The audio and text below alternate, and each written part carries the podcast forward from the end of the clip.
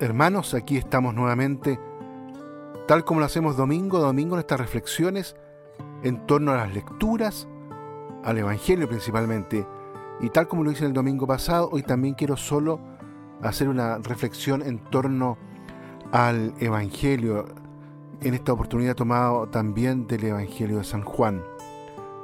En el discurso de despedida Jesús ayuda a sus discípulos a comprender el sentido y el valor de su ir al Padre y les consuela por la pena que esta separación produce en ellos. Ese consuelo toma el significado concreto de una salida de sí para adherirse plenamente a la voluntad de Dios. La Pascua estará completa si también los discípulos hacen su éxodo como Cristo. El éxodo que deben realizar no es ya de naturaleza geográfica, sino de orden espiritual, y se condensa en una actitud de obediencia. Si me aman, obedecerán mis mandamientos, tal como dice ahí en el versículo 15. El amor a Jesús no es sólo un sentimiento, sino una vida fiel a su palabra. Tampoco es un sentimiento exclusivo el amor de Jesús por los hombres. El amor es una persona, es Dios mismo. Se trata del Espíritu Santo que une al Hijo con el Padre en la eternidad y que ha sido derramado en el corazón de los creyentes. En el cuarto Evangelio se designa al Espíritu con un término tomado del vocabulario forense, paráclito, es decir, abogado defensor, o mejor aún, puesto que está en función era desconocida para el derecho judío, es más bien el testigo a favor. De ahí la traducción como consolador. Jesús en realidad es el primer paráclito, enviado por el Padre. Tras su partida intercederá, intercederá ante Dios para que envíe otro paráclito que permanecerá para siempre con los suyos. El mundo ignora su presencia porque no es perceptible a los sentidos, aunque quienes están atentos a las cosas de Dios la conocen. En la vida de la iglesia, todo se mueve al son del Espíritu. Él es quien ora en los que oran.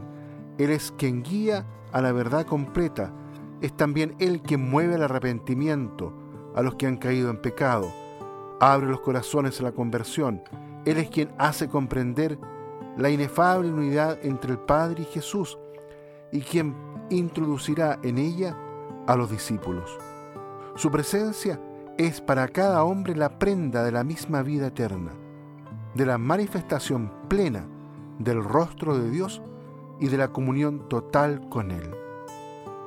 Tal como dice ahí en el versículo 21, el que acepta mis mandamientos y los pone en práctica, ese me ama y me manifestaré a Él.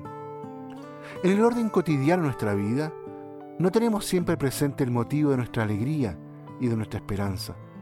Para que eso ocurra, es preciso vivir con la mirada del corazón dirigida a Cristo, que repite más veces, si me aman. Todo depende de este sí. Sin embargo, amar es lo más difícil. No resulta a la primera, porque aún en nosotros prevalecen ciertos egoísmos, ciertos orgullos, repliegues en nosotros mismos por encima del impulso a ofrecernos a los demás.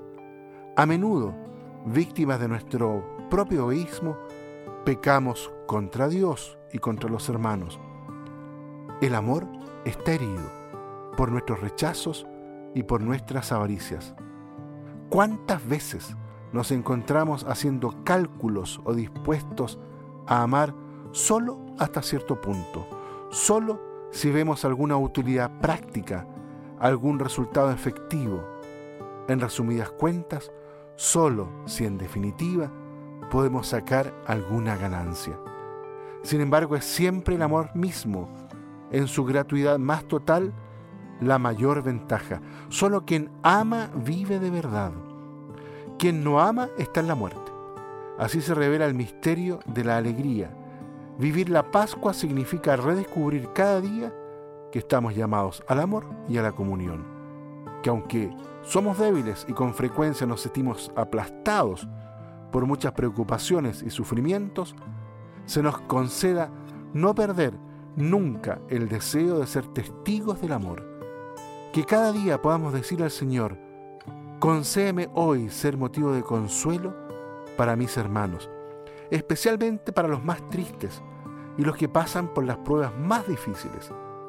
Concédeme hoy hacer brillar un rayo de luz en el camino de quienes no conocen la belleza de la vida.